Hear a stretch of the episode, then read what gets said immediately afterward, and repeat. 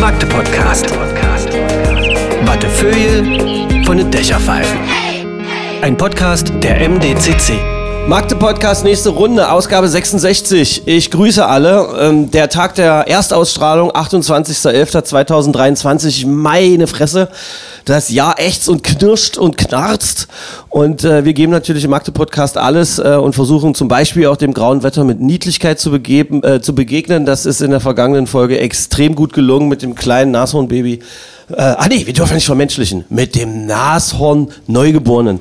War das schön. Und ähm, ich kann nur jedem empfehlen, wenn jetzt hier jemand von euch zufällig reingerutscht ist, äh, hört euch die vergangene Folge und auch alle anderen ähm, 64 Folgen an, weil die sind alle besonders, alle drehen sich um Magdeburg, alle drehen sich um Menschen hier in der Stadt, die Ideen haben, die Gedanken haben, die ähm, vielleicht auch mal hier und da Probleme haben, versuchen auch selbige zu lösen und das haben wir hier besprochen. Wir brauchen eure kleine Piratenwerbung, weil das hilft uns weiter. Und vom niedlichen Nashornbaby hat gerade geklappert, komme ich zu einer Pestmaske. Ja, genau, so ein, so ein Ding, wo man immer nicht so richtig weiß, in den Filmen sehr, sehr bedrohlich, dem Raben nachempfunden. Schwarzes Leder, Nieten sind auch mit dabei und es sieht sehr, sehr gruselig aus, wie diese Pestmaske vor mir liegt. Das Leder kann ich sogar riechen. Und äh, ich fühle mich so ein bisschen erinnert äh, an zwielichtige Filme, egal ob sie im Tötungs- oder aber auch im zwischenmenschlichen Kopulationsbereich sich abspielen. Das ist schon ein gruseliges Ding. Wie komme ich dazu? Es geht heute um eine Zeitreise. Wir nehmen euch mal wieder mit in eine andere Welt. Äh, das kann man nämlich in Magdeburg ganz ohne Fluxkompensator machen äh, im Museum. Nicht nur, indem man da rumlatscht und sich alles anguckt, was in den Vitrinen ist. Nein, man kann auch auf den Hof gehen und da findet man dann die Megge de Borch. Das ist, ich habe das selber gemerkt in der Vorbereitung, ein bisschen schwierig, also so wenn man das so ausspricht, Megdeburg. Da kriegt man nicht so leicht raus wie Magdeburg, ja, sondern ist auch ein bisschen, so ein bisschen schwerfällig, aber so hat man wohl damals gesprochen. Ähm, wenn es so oder aber auch anders war, kriegen wir das heute raus, weil ich habe zwei wunderbare Gäste, die mit dieser Megdeburg zu tun haben.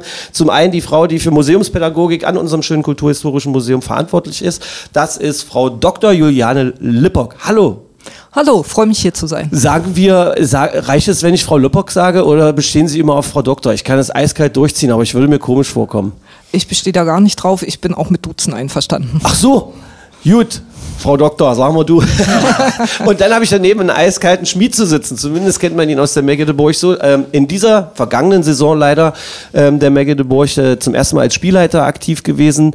Ähm, und zwar ist das Axel, oh, jetzt habe ich es hab vorhin mal, sagen Sie es nochmal richtig, damit ich es noch richtig sage. Axel Goschnik. Goschnik. Ich habe nämlich immer so ein G, äh, so ein R eingebaut hinter dem G, weil ich jemanden kenne, der so ähnlich heißt. Wenn mir das heute während des Podcasts passiert, ja, dann sagen Sie einfach, ja, Herr Mil Milchmann oder so und dann, dann haut das hin.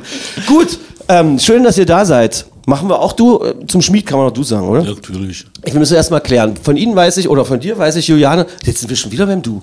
Krass, das hat mit eurer Chefin aus dem Kulturhistorischen Museum auch nur Minuten gedauert. Ähm, in Berlin studiert, das weiß ich. Da fängt die Biografie an, die ich gesehen habe. Lustigerweise in einer Zeit, in der ich in Berlin auch tätig war, medial.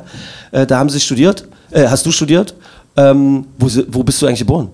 Ich bin in Berlin geboren Ah, okay. und habe deswegen auch dort studiert, habe meinen Doktor dann in Bamberg gemacht, bin Archäologin von Hause aus eigentlich, was Genau. ganz gut zur Magdeburg passt und habe dann später eine Weiterbildung zur Museumspädagogin ähm, gemacht und lebe ja tatsächlich immer noch in Berlin und komme drei Tage die Woche hier nach Magdeburg zum Arbeiten. Ah, du fährst immer hin und her. Auto Ja. oder Zug? Zug. Finde ich gut. Also diesen einen schnellen, der relativ schnell durchfährt pro Tag, hier fährt, oder richtig mit dieser lustigen Bahn, die die ganze Zeit alle 10 Minuten die Ortsnamen sagt. Also der RE1, ja, das ist der langsame, aber der ist auch relativ zuverlässig und er fährt bei mir fast vor der Haustür. Der RE1 ist Julianes Freund. Sensationell. Okay.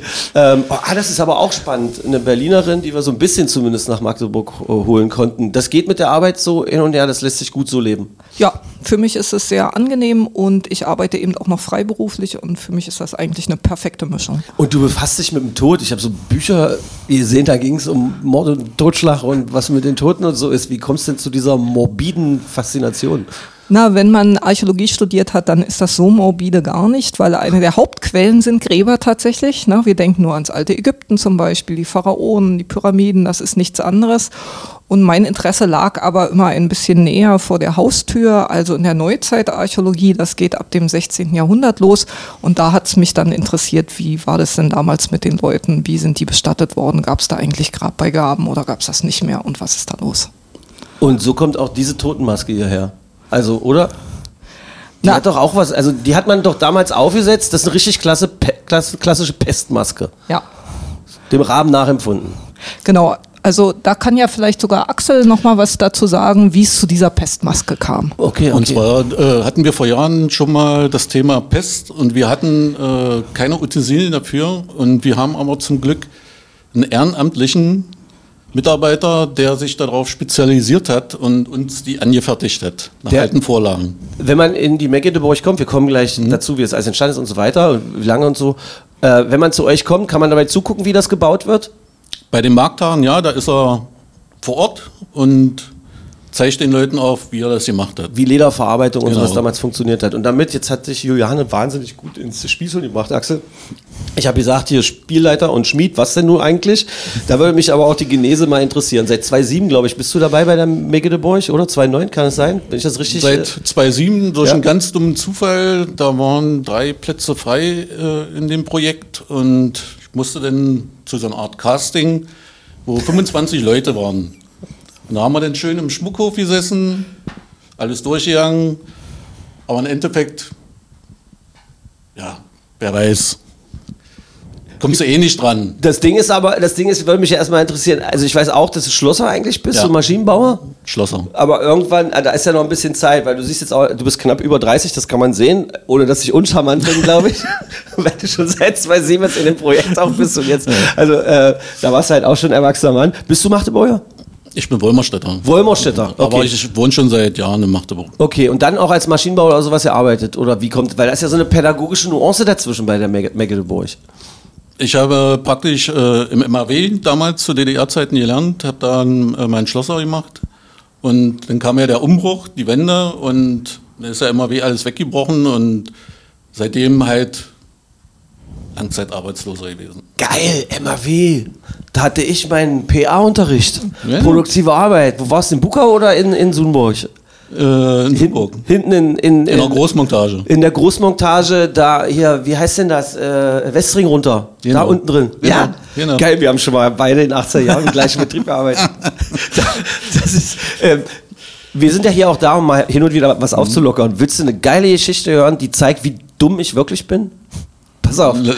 Da kann man nicht Nein sagen. Da kann man nicht ja, ja, entschuldige dich, habe ich nicht gefragt. Aber das, weil da geht mein Herz sofort auf, weil ich habe sofort diesen Geruch, Ja. diesen Öl, Stahlgeruch Öl, in der Nase, dann diese unfassbaren Haarnetze, die wir tragen mussten. Beim Bohren. Oder? Ja. Dann diese komischen Arbeitsschuhe und diese, dieser Geruch von den Klamotten auch und so wie das war. Die Lappen, wie die gestunken haben, wo die Schrauben drauf lagen. Ich war jedenfalls im Schraubenlager zugeteilt. Ja, im MAW. Und bin da so hingegangen und dann haben die Typen mir gesagt, wir brauchen, ich glaube, 65.000 Schrauben von der Sorte da hinten. Äh, bis Mittag hast du das fertig. Ja? Und dann bin ich hin, achte Klasse, so ein Teenager, der denkt, er hat die Welt schon längst verstanden, mächtig im Hormonwandel und gehe da hin und habe angefangen zu zählen und habe auch versucht, mir dann noch so Zähltechniken, wie man schnell Zehn kriegt und sonst irgendwie was. Mittags kamen die irgendwann an, wo bist du? Wo sind die Schrauben? Du müsstest längst fertig sein. Und ich gesagt, ey, Leute, ich, ich zähle hier wie so ein Irrer, ich weiß, ich glaube, ich 30.000 habe ich schon oder sowas, da sind die drin. Du Vollidiot. Da hinten ist die Waage, da stellst du die Schraubenart ein und dann kippst du die rein und dann hast du die in einer Minute da. Da haben die mich sowas von hops genommen. Haben sie gerne gemacht. Oder? Jeder war dran. Wir haben auch schon welche in, äh, zum Materialausgabe geschickt und haben gesagt, hol mal Pfeilenfett. Ach, ach so, hier die Feilenfett, genau, diese ganzen fiesen Sachen. Die, Genau. wenn wir, also ich hatte damals schon, habe ich wahrscheinlich ausgestrahlt, dass ich mal Abitur machen möchte und studieren, Juliane. Also wir Intellektuellen, sage ich jetzt mal, wir hatten da keinen guten Stand im MAW. Kommst du eigentlich aus dem Ostteil in Berlin? Oder Ich komme aus dem Ostteil und ich habe tatsächlich im RAW Franz Stenzer äh, meinen PA-Unterricht gehabt. Also ich kenne den Geruch von Stahl und Putzlappen auch. Sensation, das habe ich gemerkt in so einem Augenwinkel, dass auch deine äh, Augen angefangen haben zu leuchten. Das war jetzt die neuere Geschichte. Gehen wir mal zurück zur Magdeburg. Ähm, Juliane, wie würdest du das jemandem beschreiben? Außerirdischer landet vorm Museum und fragt, was ist denn hier eigentlich die Mecklenburg? Also ich würde sagen, das ist äh, eine gespielte Zeitreise ins Mittelalter. Was wir also auf unserem Hof im Museum haben, ist eine kleine historische Spielstadt, in der man eintauchen kann in das Leben ins Mittel, des Mittelalters, wie es gewesen sein könnte. Und zwar nicht nur, ähm, dass man sich alles anschauen kann, sondern dass gerade Kinder und Jugendliche mitmachen können. Und wir tragen dann auch alle Gewandungen, sind also auch äußerlich als mittelalterliche Menschen zu erkennen.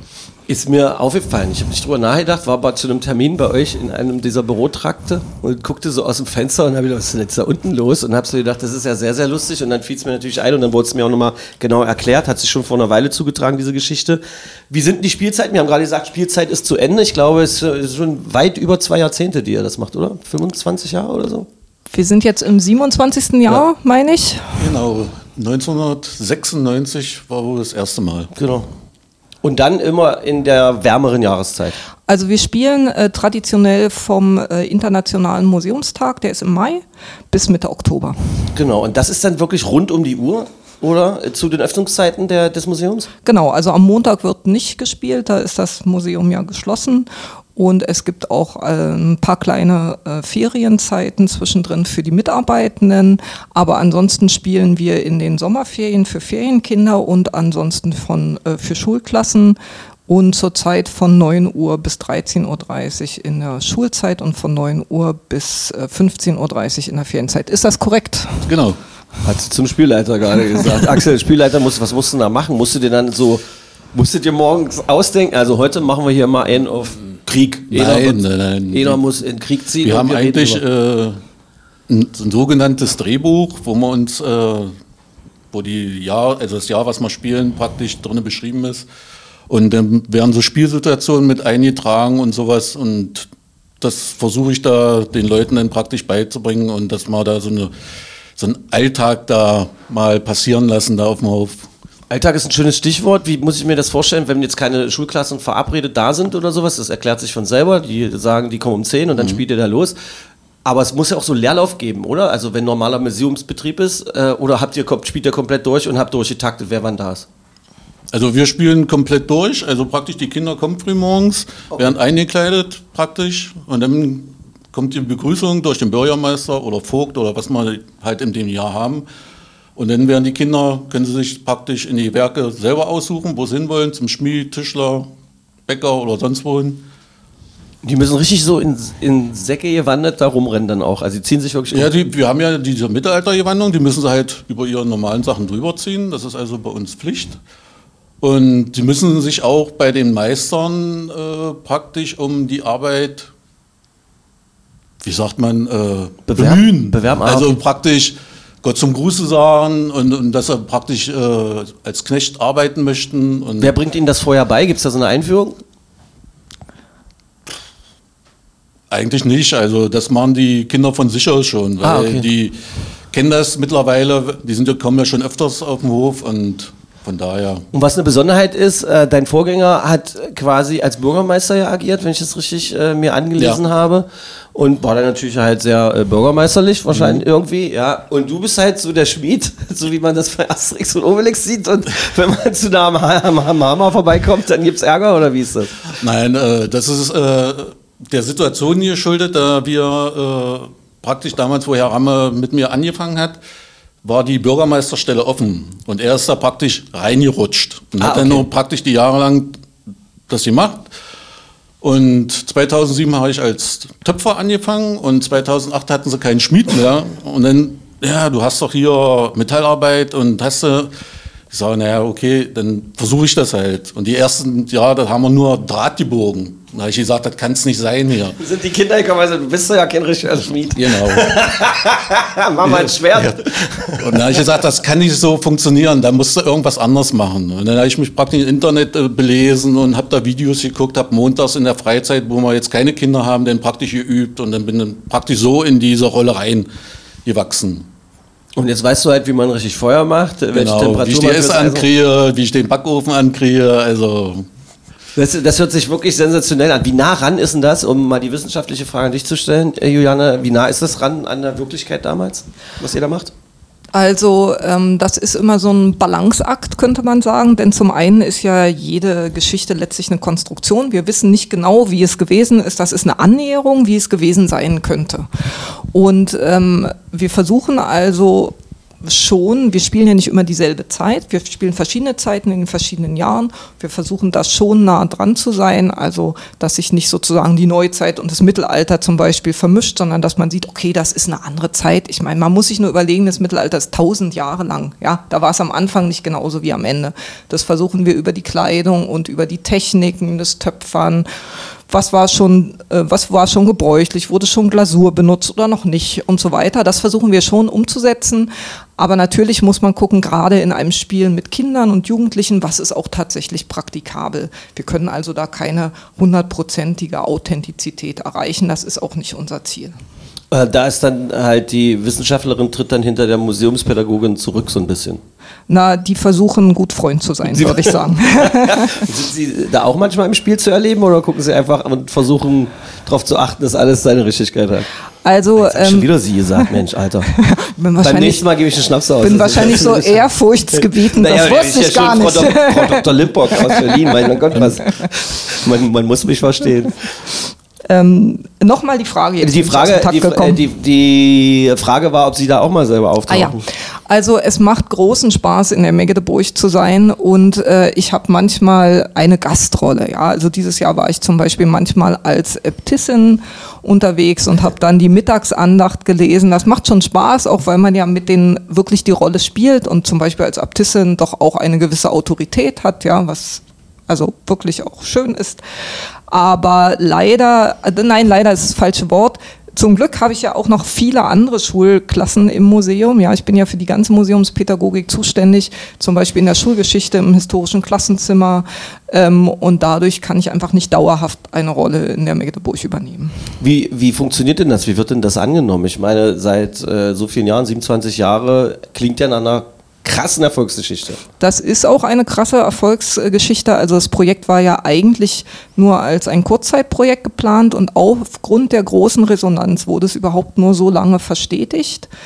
Ähm, und das wird ja auch jetzt weitergeführt von Jahr zu Jahr. Manchmal ist das auch eine Herausforderung, die nächste Spielzeit wieder zu stemmen. Aber wir machen es eben, bisher funktioniert es ja auch gut, weil es so gut angenommen wird.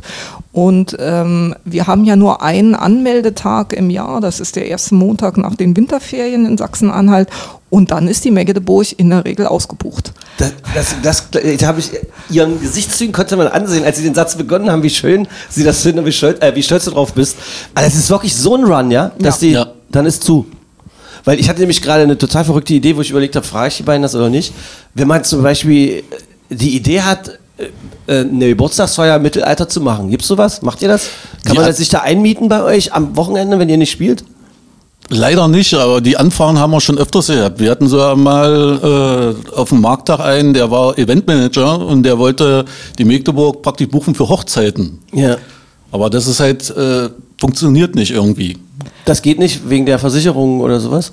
Also da gibt es natürlich verschiedene Dinge zu, die zu bedenken sind und die man da erst eruieren müsste. Sowas wie zum Beispiel, ähm, dass wir ja auch eine öffentliche Einrichtung sind und wenn sich dann private Leute einmieten, dann müsste man gucken, wie würde das sozusagen verwaltungstechnisch funktionieren und so weiter und so fort. Ah, ich Also so, euch- also Ja. ich weiß, dass die Verwaltung unfassbar schweren Job Ja. auch hat. Andererseits auch immer so einengend ist irgendwie, da hatte ich die, mit, die- auch mit unserer Beigeordneten schon hier drüber gesprochen und mit der Bürgermeisterin, Oberbürgermeisterin und mit wem auch immer, weil aber bei den Zeiten knapper Kassen wäre das der Renner, denke ich auch immer. Also ich würde sagen, vom Interesse her ähm, wäre das sicher was, was gut funktionieren würde. Und ähm, insofern kann man ja für die Zukunft überlegen. Aber wir sind eben als städtische Einrichtung tatsächlich, wie du sagst, auch an einige Dinge gebunden, sodass manches nicht so einfach ist, wie es auf den ersten Blick vielleicht klingt. Ähm, insofern zurzeit können wir nur allen, ähm, die die Magdeburg mal erleben wollen, empfehlen, dann zu einem Markttag vorbeizukommen, denn da ist sie ja offen für alle. Die sind nicht ganz so oft, wenn ich das äh, mitbekomme. Drei oder vier so pro Spielzeit? Fünf Fünf pro Spielzeit habt ihr? Also praktisch vier Markttage und eine Museumsnacht, die wir immer hatten, aber die ist ja dieses Jahr leider ausgefallen. Da haben wir dann äh, nachts dann die äh, Magdeburg alles mit Fackeln und das kommt immer sehr gut an, aber dieses Jahr hat es halt leider nicht stattgefunden. Äh, wie kriegt man die mit? Werden in der Presse angekündigt. Das wird in, steht in der Zeitung Wie dann. läuft das dann ab? Man geht hin und macht einfach mit. Das ist eine öffentliche äh, praktisch Veranstaltung, da kann jeder kommen. Aber da gucken die Leute auch nur zu und müssen sich nicht umziehen und so weiter. Nein, Ja. das nicht. Also da kommt man in normalen äh, Sachen und man kann aber in den Gewerken, wenn man will, was schnitzen oder äh, was töpfern. Das kann man schon Da machen. kostet es dann aber was. Na, es kostet den Eintritt ins Museum, Genau. weil man sozusagen ins Museum ja geht und kann sich dann aber als Bonus auch das ganze Haus angucken, zusätzlich, wenn man möchte. Und äh, genau, das Mehrkosten entstehen einem dann nicht. Funktioniert das? Geht das auf an den Markttagen, dass die Leute dann noch mehr ins Museum gehen? Weil ich habe manchmal den Eindruck, so das Konzept Museum hat, hat hart damit zu kämpfen, wie man, wie man neue Wege findet, um an die Menschen ranzukommen. Weil es gibt nichts Schöneres. Also ihr habt mit mir hier so einen Verrückten zu sitzen, der ich kann, kann mich an einen Dom stellen, an einen Stein fassen und versuche mir vorzustellen, was hat dieser Stein eigentlich schon alles gesehen. Und das fließt dann so durch mich durch und so. Und dann kommt irgendwann die Polizei und sagt, was machen Sie, wollen Sie einen Dom klauen oder was ist hier los irgendwie? ähm, aber es ist ja leider nicht die Regel, ja. Aber gerade darum sind äh, Projekte wie die Maggetburg so gut, weil äh, natürlich ein Markttag andere Leute erreicht, als das Museum vielleicht sonst erreichen würde. Und ähm, wir können das jetzt nicht in Zahlen messen, wer dann sozusagen auch öfter mal ins Museum kommt. Aber das Tolle an der Magdeburg ist ja, dass all die Dinge, die wir im Museum zu sehen haben, die original sind, die wirklich Menschen früher benutzt haben, äh, dass die dort in Aktion zu sehen sind. Und insofern ist das eigentlich eine enge Verzahnung. Man hat also zum Beispiel einen Rest von einem Tontopf im Museum, der natürlich tatsächlich alt ist und der vielleicht vor 500 Jahren mal benutzt wurde, um zu kochen. Und äh, wenn man im Museum steht, fragt man sich vielleicht, na okay, das ist jetzt so ein Topf, aber was sagt mir das? Und wenn man dann in die Megdeburg geht, dann sieht man den eben in Aktion. Da sieht man, wie Töpfe im Feuer stehen. Da kann man vielleicht selber mal einen Topf machen. Und äh, das ist eigentlich der große Mehrwert, diese Verbindung, also eigentlich Geschichte lebendig werden zu lassen. Das klingt, ja, das klingt auf jeden Fall. Das klingt auf jeden Fall nach Spaß, aber nur um sicher zu gehen, also es ist jetzt kein, ich, da kann da nicht mit einem Original-Tontopf, der auch schon so alt ist, den kann ich nicht anfassen, wenn ich am Mecklenburg auf dem Markttag bin. Also gibt ihr das den Menschen in die Hand? Nein. Das, Nein. Ich wollte gerade sagen, seid ihr wahnsinnig. das, das können wir schon aus versicherungstechnischen ich hatte Gründen nicht gerade Bock auf das. funktioniert. Da sind so viele schöne Dinge aus Metall und Gold und Ja. mit diesen Edelsteinen und so. ich- Aber was wir tatsächlich haben und was ich zum Beispiel auch in ähm, Führungen benutze, selbst wenn wir nicht in die Megdeburg gehen, das sind eben so Repliken von äh, Tontöpfen zum Beispiel und die sehen wirklich total originalgetreu aus, sodass wenn ähm, ich das nicht dazu sage, die Leute annehmen würden, äh, dass sie echt sind, weil wir wirklich nicht nur alles hinter Glas haben wollen, sondern so wie man heute sagt, hands-on, dass man auch anfassen kann und das auch wirklich erfahren und eben nicht nur intellektuell äh, begreifen. Wenn die, für uns beide, ja, Ja. Wenn die Schulklassen da kommen, äh, müssen die was bezahlen? Wenn Sie in die Magdeburg kommen. Ja. Ja, das sind ähm, 2,50 pro, 2,50. pro Schüler oder Schülerin und in den Ferien sind es 30 Euro pro Woche. Wie ist das sonst mit diesem ganzen Projekt finanziell? Also wird das über Fördertöpfe gemacht? Äh, gibt die Stadt da was dazu? Ist es vom Land? Wie ist das? Ja, also grundsätzlich ist es ja so, dass äh, die Magdeburg natürlich ein Projekt des Museums ist, zum Teil sozusagen, ähm, also vom, von der Museumsinfrastruktur und so weiter lebt, okay. auch was die Instandhaltung der Gebäude und so weiter ähm, angeht. Und ansonsten ist es natürlich ein Projekt, das auch von Spenden lebt. Ah, okay. Aber so richtig Geldprobleme habt ihr nicht? Oder war das mit den Spenden jetzt so ein Knickknack, ein Augenzwinker?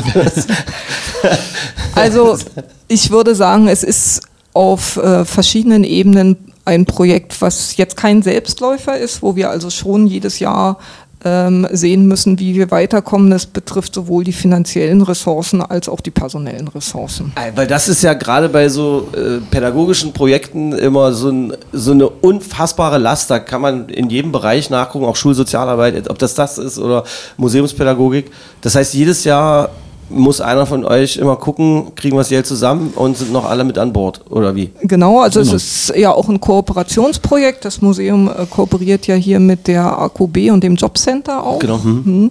Und insofern haben wir also immer die Aufgabe zu gucken, ähm, an allen Fronten eigentlich, ne, können wir das Projekt auch im nächsten Jahr wieder äh, stemmen, machen alle Kooperationspartner wieder mit und äh, ja, kriegen wir das auf die Beine gestellt. Aber es ist immer mehr oder weniger, also es ist nie so richtig spitz auf Knopf. Also ich nehme euch jetzt nicht sehr verängstigt wahr. Das ist irgendwie. Äh, Das äh, liegt einfach daran, glaube ich, aber du kannst gerne Das dazu ist auch noch mal was sagen, dass immer wir eine so Herausforderung jedes Jahr und wie gesagt, wir wissen ja nicht, was wir an Leute kriegen und wie viel und das ist immer wieder eine Herausforderung jedes Jahr neu, aber wir haben es bis jetzt immer hingekriegt. Die NECC unterstützt doch, glaube ich, auch, oder?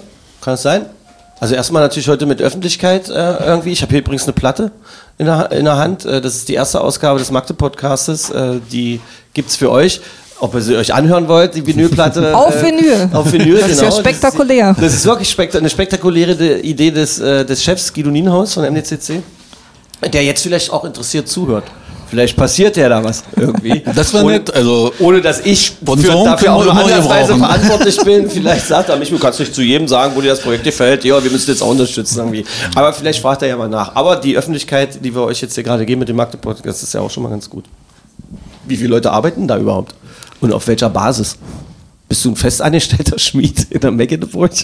Also ich bin äh, als Projektleiter fest angestellt. Okay, gut. Aber nicht im, direkt im Museum, sondern über die AKB. Ah, okay. Praktisch. Die Weil- Abkürzung müssen wir die immer einmal aussprechen. Wie, das Das ist irgendwie so eine. Ich habe es vorhin auch gelesen, mir fällt es auch nicht gerade ein. Wa wartet, nein. Der Mensch kann das doch googeln irgendwie. Es ist so eine Museums, äh, das ist so eine Museumsvereinigung, oder? Nein, nein, äh, die AKB ist eine Qualifizierungsgesellschaft für Langzeitarbeitslose. Ach so, ah, verstehe, okay. Na, das reicht doch schon. Okay, und dann sind halt Leute, die da sich qualifizieren oder so, langzeit Genau, die man dann praktisch äh, kriegen und die habe ich dann unter mir. Also ich muss dann gucken, dass sie praktisch jeden Tag pünktlich da sind und dass man sie wieder praktisch ins Leben wieder reinführen. Wie ist denn das? Also jetzt das mag sein, dass es meine Knetekugel im Kopf sind, die gerade durcheinander wurschteln, aber ich meine, äh, du warst selber Langzeitarbeitsloser. Ja. Dann weißt du, wie das ist. Ja. Dann stehst du da in deinen Schmiedklamotten und wenn die zu spät kommen, hast du dann irgendwie so Nein. In der Hand oder wie ist das? Nein. Wie ist denn das Verhältnis? Also wie seid ihr da? Wie trefft ihr da Also- tagtäglich aufeinander? Also wir sind da eigentlich, äh, ich sage mal von den Leuten her, äh, passt das immer und wir sind eigentlich auch eine lustige Truppe. Gut, du hast da immer mal ein, zwei, die so ein bisschen ausscheren, aber ansonsten sind wir da ganz locker drauf. hier die, die Pestmaske auf und dann können wir es erklären. Nein, aber, aber, aber, aber ihr geht dann da so hin quasi, also äh, als Schlosser bist du im MAW dann da in die Umkleidekabine gegangen und hast dir dein Haarnetz aufgesetzt? Genau so ist es auch. Also man hat im Prinzip zwei Leben. Man hat sein normales Leben, Das ist ein mega Job, Mann. ja, und, und wenn du dann da hinkommst in Magdeburg, dann ziehst du deine Klamotten an, dann bist du halt der Schmied Friedrich. Schluss aus Sense. Geil. Ja? Und der Schmied, der ist dann halt ein bisschen derb und, und, und ja, der stiehlt dann auch mal was und geht dann dafür in den Knast und alles sowas. Echt? Ja. Guckst du da mal aus dem Fenster von oben zu, Juliane, und denkst, ach, guck mal, die Kleinen, Ja. da spielen sie wieder. Würde ich gerne öfter machen, leider fehlt mir auch dafür oft die Zeit. Aber ähm, was du gesagt hast, ist natürlich unheimlich wichtig. Also dieses Spiel sozusagen, dass man im Spiel zu jemand anderem wird. Ja, das ist ja Genau. auch für die Kinder, weil du vorhin auch nach der Einführung fragtest, ganz wichtig, dass die wissen, sie spielen jetzt jemanden sozusagen. Das, ja. das- das wäre eine ganz wichtige Frage jetzt. Mir, die wollte ich vorhin schon einmal anecken, da sind wir schon einmal abgebogen. Weil, wie alt sind die Kids? Also welches Altersspektrum, welches Altersspektrum ist dabei? Etwa ab dritte Klasse geht's Ab los. dritte Klasse Ja. bis. Also so siebte Klasse. Für die na, ist das noch was. Siebte geht noch, bei achte ist schon Schluss. Echt, ja? Weil Ja. dann Desinteresse, hier Das gibt's kein Handy. ist nicht mehr da nicht mehr. und, und Echt? Naja, es ist, also aus meiner Erfahrung ist es nicht nur jetzt, dass vielleicht manchmal dann andere Sachen in dem Alter wichtiger sind als die Geschichte, was vielleicht auch verständlich ist, Ja. sondern ähm, es ist einfach auch vielleicht ein Alter, wo man nicht so gerne auf dem Präsentierteller ist, Ja, wo einem das komisch vorkommt, ein anderes Gewand anzuziehen und sowas. Also man nicht mehr so leicht ins Spiel eintaucht. Wie, wie geil du anderes Gewand sagst für zu enge Hose und nierenfreies T-Shirt. Anderes Gewand. Ähm, aber jetzt meine Frage, weshalb ich das vorhin so wichtig fand, weil ähm, du hast es ja selber gerade auch anklingen lassen, dann wird der Schmied ein bisschen derber, die Sprache ist auch eine komplett andere. Und Genau. wie, ich finde es unfassbar wichtig, dass man diese Entwicklung der Sprache und die Existenz dieser Art und Weise, wie man miteinander umgegangen ist, auch im Umgang zwischen Mann und Frau und so weiter. Und da passiert ja gerade in der Gesellschaft ein unfassbarer Wandel, mit dem auch so viele Leute teilweise überfordert sind und andere wollen sich nicht dafür interessieren, andere sind wieder verletzt und andere, also es ist ja ein ständiger Brandherd. Und da seid ihr doch eigentlich relativ cool am Start und habt da eine Verantwortung, eine Entwicklung zumindest darzustellen und Einordnung. Wie macht ihr das? Also äh, tatsächlich ist es gar nicht so einfach in jedem Fall, weil wie du sagtest, das Mittelalter hat eben nach anderen Regeln funktioniert als die heutige Gesellschaft. Es ist aber gerade äh, angesichts der modernen Konflikte, Herausforderungen, äh, Änderungen auch manchmal hilfreich, solche Sachen zu vergleichen. Wie war es damals? Wie ist es heute? Was hat sich verändert? Also so Wege aufzuzeigen. Und äh, das können wir natürlich nicht alles mit der Megdeburg leisten. Aber was für uns wichtig ist, ist, dass den Kindern und auch den Mitarbeitenden klar wird, ich gehe jetzt in eine andere Zeit. Also ich bin jetzt Juliane, aber dann gehe ich durch den Zeittunnel. Wir haben wirklich einen Zeittunnel, ähm, bekomme mein Gewand an, bekomme dann auch einen neuen Namen, bin dann vielleicht Editha und in dem Moment bin ich eine andere Person im Mittelalter. Du bist aber eine feine Dame, gleich Editha oder was? Ja, ja, So ja. drunter, Drunter ist nichts für ich dich. Juliane. Okay, kann ich zu euch kommen und Otto sein? ich will, Kein Problem. Ich will einmal der Chef von dem ganzen Laden sein. Mit dem entsprechenden Training. Großartig. Sensationell. Aber äh, wie nimmt er das wahr? Also Genau. gibt es da auch Konflikte mit der Sprache und so? Was passiert da so? Genau, also es gibt manchmal schon auch Konflikte. Ich denke, das ist auch normal in so einem ähm, Projekt, einfach weil es so ungewohnt ist. Und aus meiner Erfahrung, du kannst gerne gleich noch ergänzen, Axel, ähm, ist es so, umso mehr man vorher darauf aufmerksam macht, dass die Regeln und die Sprache im Mittelalter anders waren und umso mehr das danach auch nochmal besprochen wird, wie sich das jetzt angefühlt hat, in einer anderen Rolle zu sein im Vergleich zu heute, umso besser wird es eigentlich angenommen. Und darum ist eigentlich dieser pädagogische Dreischritt, wenn ich das mal so verklausuliert sagen darf, ganz wichtig, nämlich dass es eine Vorbereitung gibt, dann gibt es das eigentliche Spiel und dann gibt es eine Nachbereitung.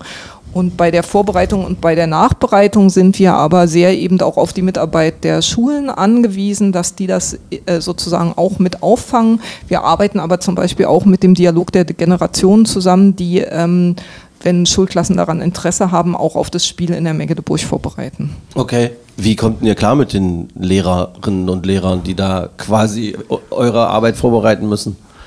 Kann mir vorstellen, dass es da auch Unterschiede gibt, oder? Da, da haben wir schon die dollsten Sachen erlebt. Also wir hatten schon Lehrer da, Das ist schön, wie sie alle sind, gerade dankbar ist, dass du antwortest. äh, die sind hinterher nach uns gekommen und haben den gefragt, was habt ihr mit meiner Klasse gemacht? Was habt ihr mit meiner Klasse gemacht? Weil was passiert ist? Weil, äh, Weil die, die plötzlich Kinder so gesprochen haben wie du, so derbe oder was? nein, nein äh, weil die Kinder äh, in dem Moment auf dem Hof ganz anders funktionieren als wie in der Schule. Ach so. Weil die können sich, müssen sich da fallen lassen. Und wir haben ja auch äh, in, in dem Projekt ein paar Regeln.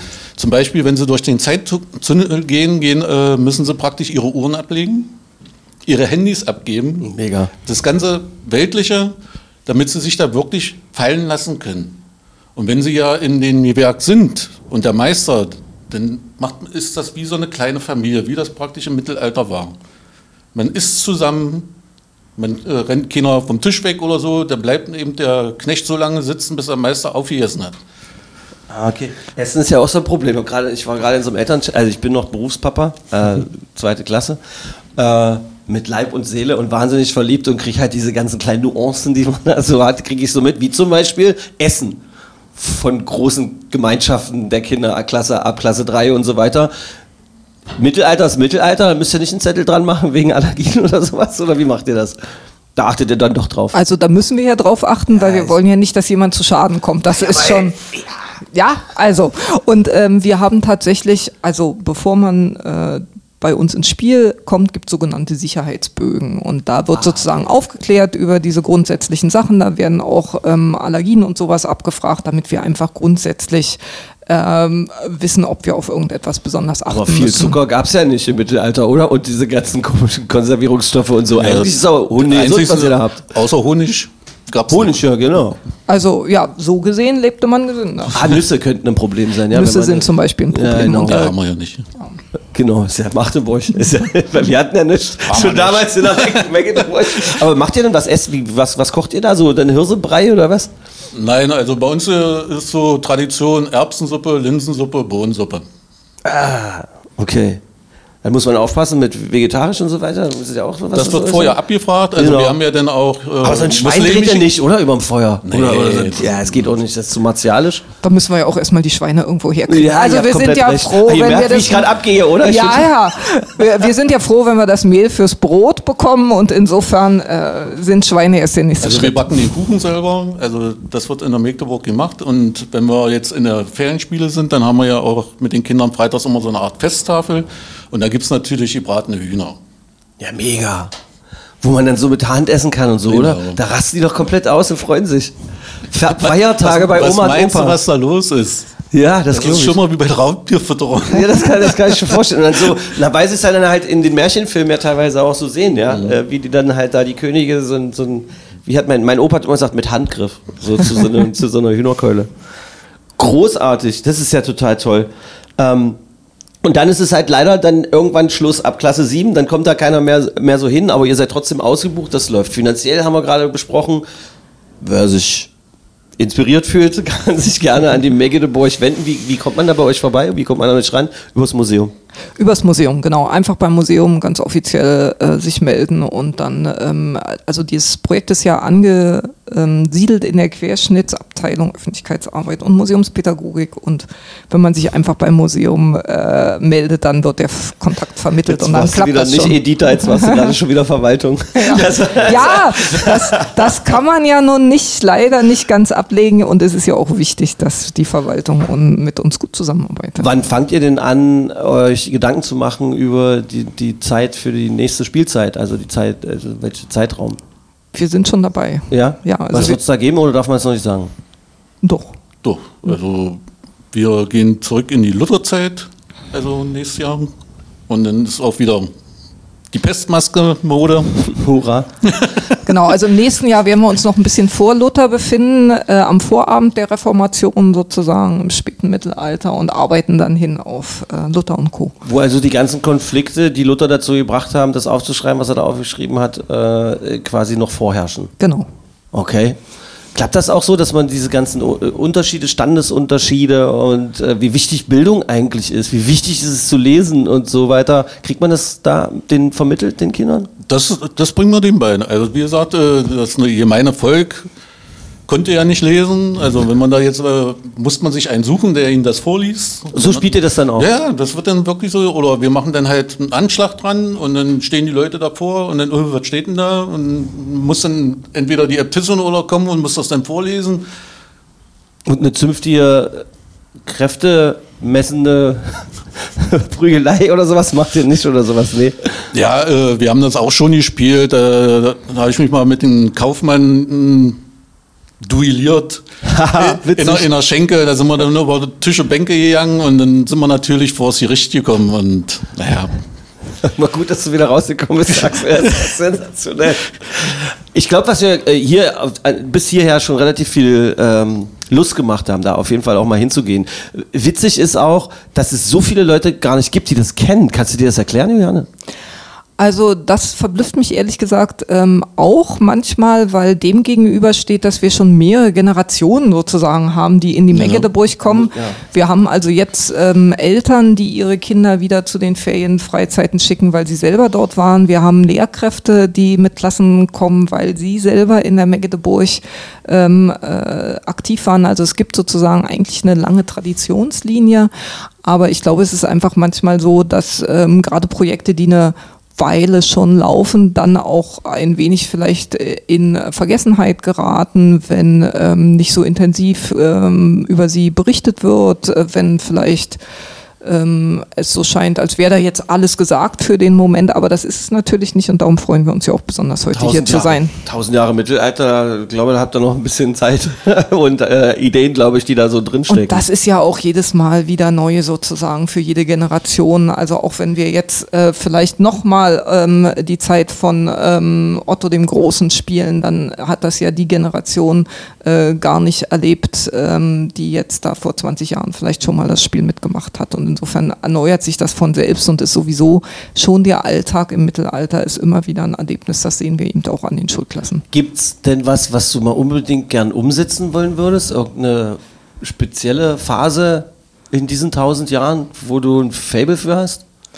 Also da bin ich jetzt eigentlich schon relativ äh, nah dran, weil als Neuzeitarchäologin äh, Login interessieren mich natürlich besonders die Umbruchszeiten und da ist so die Reformationszeit natürlich ganz wichtig und da gibt es so viele spannende Sachen, die man spielen kann, äh, weil das ja nicht nur so hochherrschaftlich passiert ist, sondern wirklich auch das Leben der einfachen Leute betroffen hat. Die Leute waren verunsichert, die haben der Regierung nicht mehr vertraut, die wussten nicht, was sind eigentlich jetzt die kirchlichen Autoritäten, denen man noch glauben kann.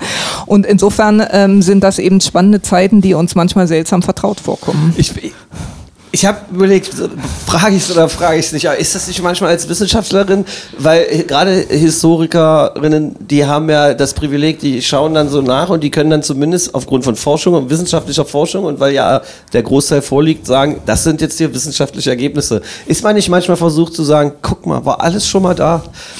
Könnt ihr nicht mal hier eine Landtagssitzung bei uns machen? Und zwar bei, beim Schmied vorbeigucken oder sowas? Also wie oft, also ist das so oder ist das jetzt ein bisschen wohlfeil von mir oder, oder ein bisschen äh, opportunistisch? Also ich sag mal, Menschen sind natürlich Menschen. Das bedeutet, bestimmte Konflikte kehren tatsächlich immer wieder. Aber die gestalten sich natürlich in dem jeweiligen ähm, Gesellschaftssystem dann immer auch anders. Ne? Es ist was anderes, ob man den Kaiser hat oder in einer Demokratie lebt. Ja? Ja. Dennoch können aber natürlich ähnliche Fragestellungen auftauchen. Ne? Dass man zum Beispiel das Gefühl hat, es gibt Leute, die haben viel Besitz und die anderen haben keinen. Ähm, es gibt äh, viele arme Menschen, äh, die allein gelassen werden und so weiter und so fort. Und das ist dann einfach interessant, in die Geschichte zu gucken, was für Lösungen wurden denn damals äh, gefunden oder welche Kritik wurde damals formuliert. Und ähm, ich würde jetzt nicht sagen, dass das eine 1 zu 1 Orientierung ist, aber man sieht eben, äh, dass solche Konflikte immer da waren und aber auch immer ähm, Lösungen gefunden haben. Vielleicht nicht für die Ewigkeit, aber eben doch auch, dass sich Geschichte weiterentwickeln kann. Bist du lieber in deiner Wissenschaft, in der Geschichte unterwegs oder ist dann auch mal Schluss und du machst die Tür zu und gehst wieder ins normale Leben und guckst da vorne?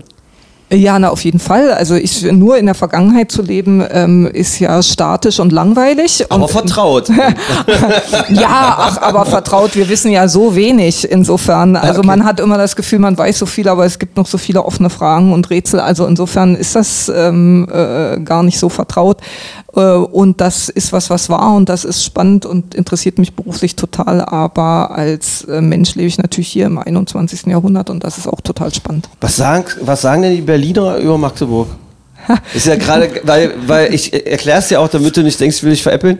Äh, hier saßen so viele äh, Menschen, die mit uns gesprochen haben und meistens haben die, die von außerhalb nach Magdeburg gekommen sind und auch erst zwei, drei Jahre hier waren oder eine kürzere Zeit, die haben so viel Schönes über diese Stadt erzählt, während die, die so alte Magdeburger äh, Silberrücken wie Icke, so eine, also eine grauen äh, alten Männer irgendwie, die dann so muffelig da ja, so ein bisschen da sind. Wie ist denn das bei dir?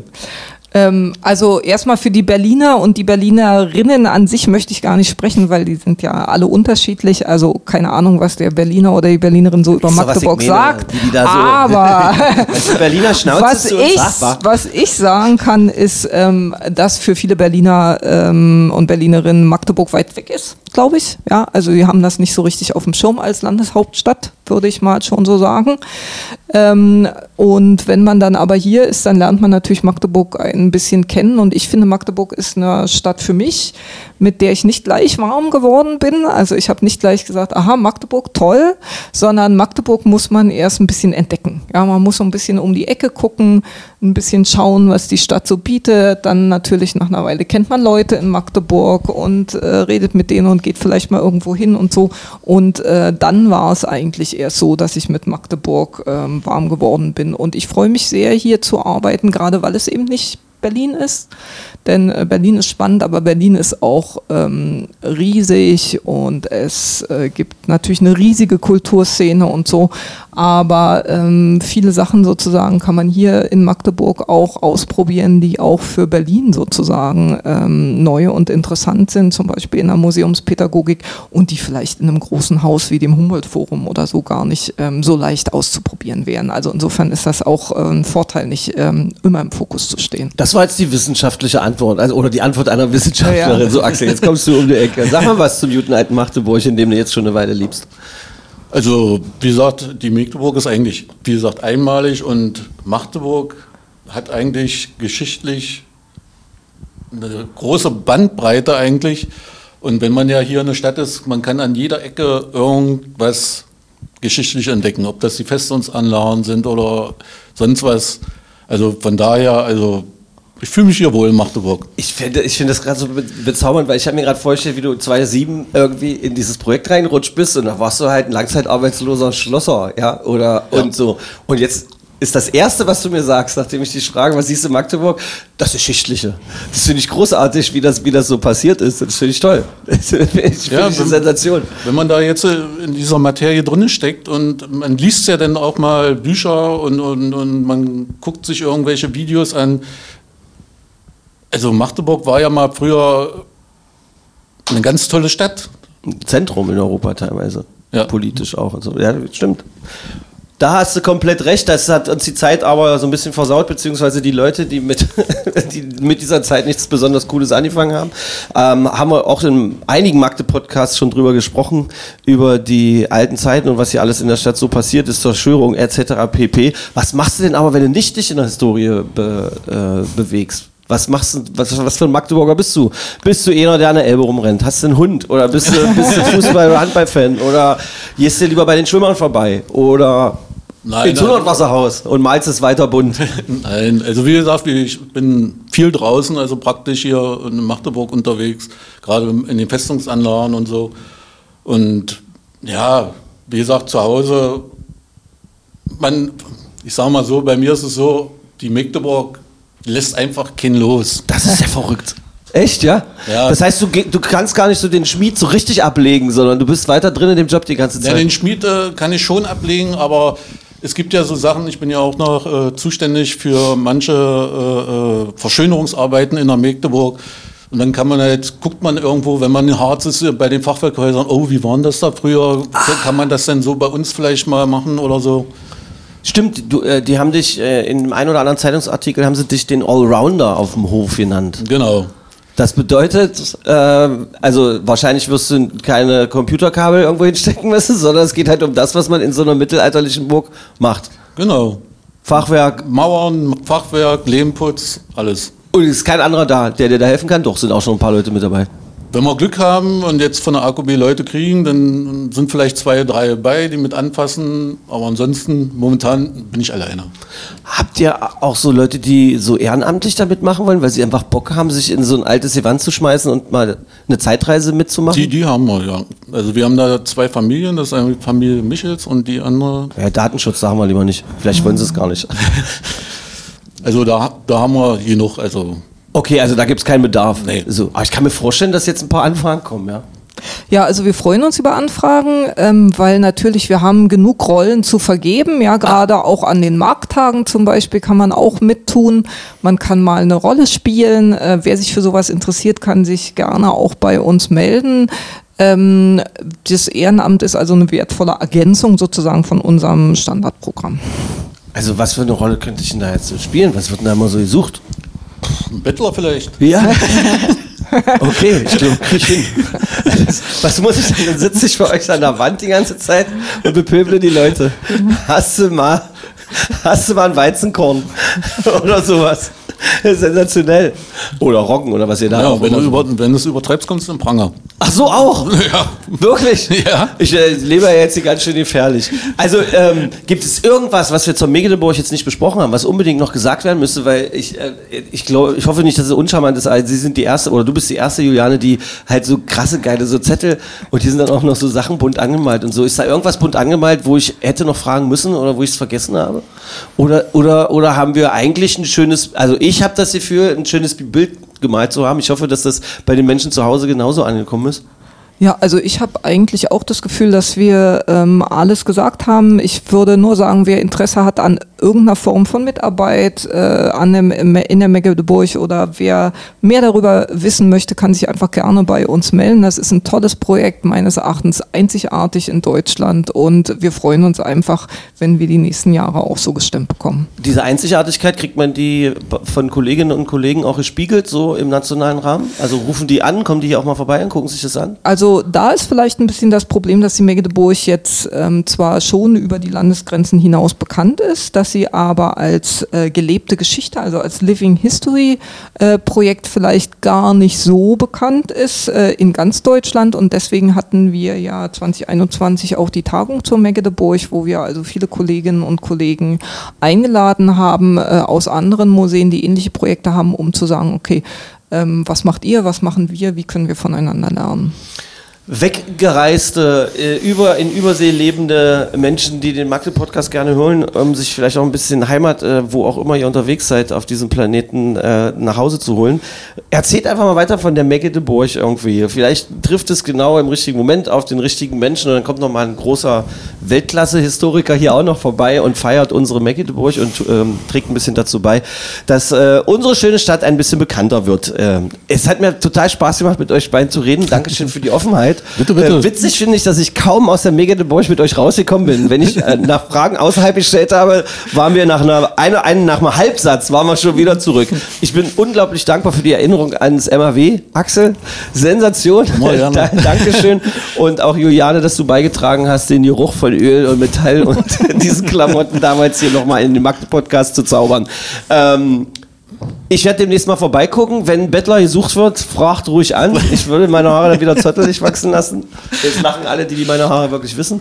Und ähm, ansonsten kann ich nur sagen, wir sind demnächst auch schon wieder mal in historischen Gemäuern unterwegs und zwar im Ravelin. Da ist nämlich demnächst auch ein Weihnachtsmarkt und da werden wir eine Live-Aufzeichnung vom Magde Podcast machen. Achtet mal so ein bisschen auf die Socials. Ähm, das wird dann nämlich unsere weihnachtliche Folge, die dann so ein bisschen aufgezeichnet äh, wird. Ansonsten, ihr seid mittendrin im Jahresende. Stresst euch, äh, stresst euch alle nicht und Ratschläge kriegt ihr sowieso von allen, deshalb sage ich nur Tschüss. Macht's gut. Tschüss. Magde Podcast. Wattefeuille von den Dächerpfeifen. Ein Podcast der MDCC.